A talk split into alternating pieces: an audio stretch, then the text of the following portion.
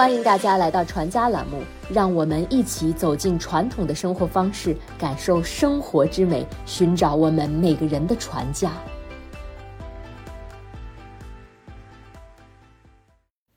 俗话说：“早餐要吃好，午餐要吃饱，晚餐要吃少。”早餐是白日忙碌的开始，吃好了才能投入辛勤的工作之中。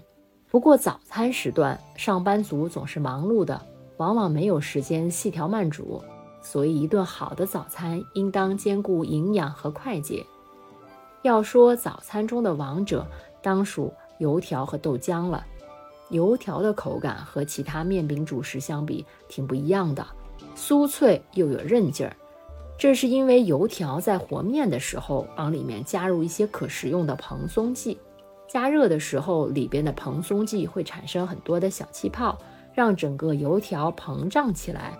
而且油条必须要两根一起炸，如果只有一条面饼，整根都浸在油里，很快就会被炸的定型。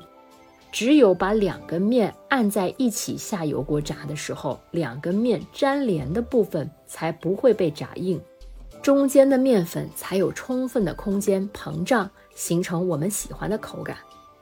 豆浆则一定要黄豆现磨的才好喝，黄豆质地坚硬，如果当天直接加水搅打研磨，往往不容易将黄豆彻底打碎，打出来的豆浆残渣也很多，影响口感。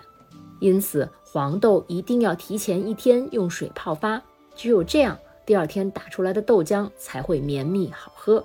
工业化时代，为了批量制作，很多快餐连锁品牌的豆浆都是直接用豆浆粉冲泡。虽说快捷，但说实话，口感远不如现磨的豆浆。因此，喝豆浆一定要赶早去那种手工现做的小店，现磨的淡淡的豆香味儿。是豆浆粉永远替代不了的。包子也是最常见的、最经典的早餐食品之一。中国人吃包子的历史至少可以追溯到先秦时期，秦昭王就有食用蒸饼的记录，蒸饼就是包子的雏形。三国时期，包子有了自己正式的名称，叫做馒头。相传诸葛亮七擒七纵收服孟获后，行到泸水时，军队无法渡河，于是将牛羊肉剁成肉酱，拌成馅儿，在外边包上面粉，做成人头的模样。祭祀后，大军顺利渡河，这种祭品被称为馒首，后来又称为馒头。也就是说，古代的馒头和我们现在所说的馒头不同，它指的是包子。而包子这个名称的使用始于宋代，顾名思义，面皮里包着馅儿，所以称作包子。但人们仍然更习惯将包子称为馒头。比如《水浒传》第二十七回，武松路过母夜叉孙二娘的客栈，点了二三十个包子。武松掰开一个，问孙二娘：“酒家，这馒头是人肉的，是狗肉的？”那妇人嘻嘻笑道：“客官休要取笑。”清平世界，荡荡乾坤，哪里有人肉的馒头、狗肉的滋味？我家的馒头是黄牛的，可见当时馒头指的就是包子。直到清代，馒头和包子才彻底区分开来。不过，现在的苏北地区还时常把包子称作馒头，比如说生煎馒头、蟹粉馒头等等。物质生活丰富的现代，包子的馅儿已经有了五花八门的种类。包子铺往往从早到晚都会售卖，但最好吃的还是早市出锅的第一屉。南方的最具代表性的包子是精致的小笼包、苏式汤包、虾仁包、蟹黄包。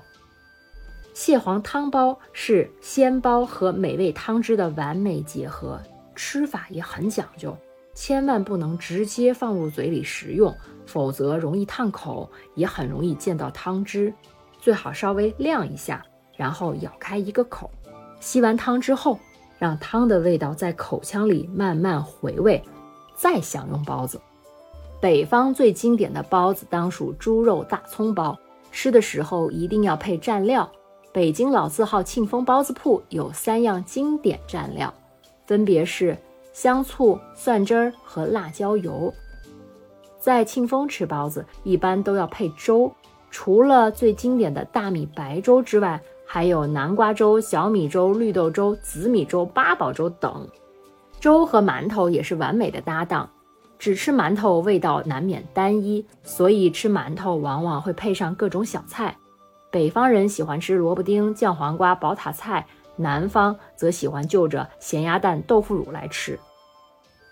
一日三餐，四季轮回，在车水马龙般的快节奏生活的当下，都市人时常被淹没在繁忙的工作中，而健康、生动、活泼的生活同样很重要。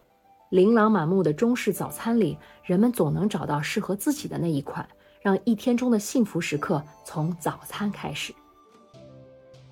时令节庆，四季烟火，匠心手艺，齐家心语，生活中的每个美好瞬间都值得铭记。在宏大与细微、寂静与繁华中，找到我们的初心。